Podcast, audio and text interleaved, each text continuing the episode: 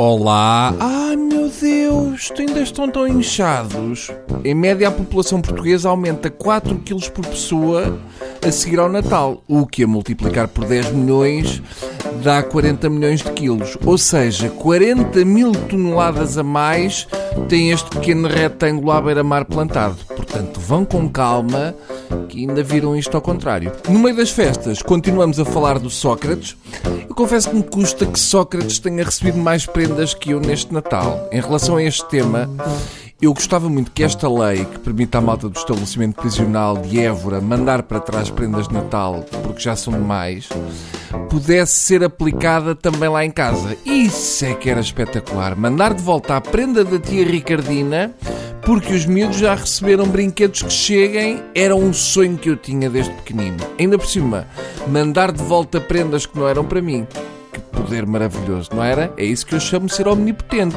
Ah, desculpe, tio Orlando, mas este vírus do ébola telecomandado vai de volta, porque o miúdo já tem o da legionela em peluche. Agora, pelo que eu vi, ainda bem que mandaram de volta o livro do Arnaud. Um livro sobre cavalo, chamado Cavalos de Vento. Eu já nem vou fazer o trocadilho de meter cavalo na prisão, porque cavalo é singular e os meus ouvintes também. Mas um tipo está preso e mandam-lhe um livro com fotos de cavalos, mas sem a tijolina. Qual é o interesse de... Para que é que o Sócrates quer aquela coisa na prisão? Na melhor das hipóteses, ele conseguia trocar o livro Cavalos de Vento por dois cigarros a um ex-GNR da Polícia Montada, que está lá preso e que tem saudades do seu alazão.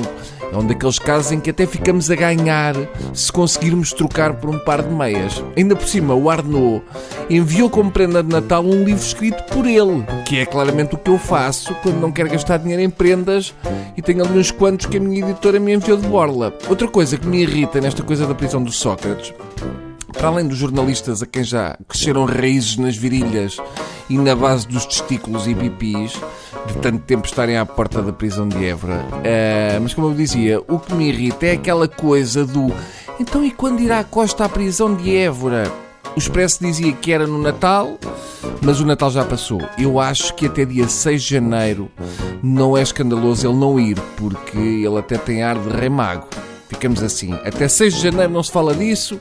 E depois, se ele não for até lá, no dia 7 já podemos dizer que é uma vergonha. E atirar-lhe com ananases, está bem? Até amanhã, gorditos. Vamos fazer o coisa do coisa para ver como é que está o diabetes. Está a estourar, não está? Ah, eu vou morrer. Pois então, mamassem menos. Adeus.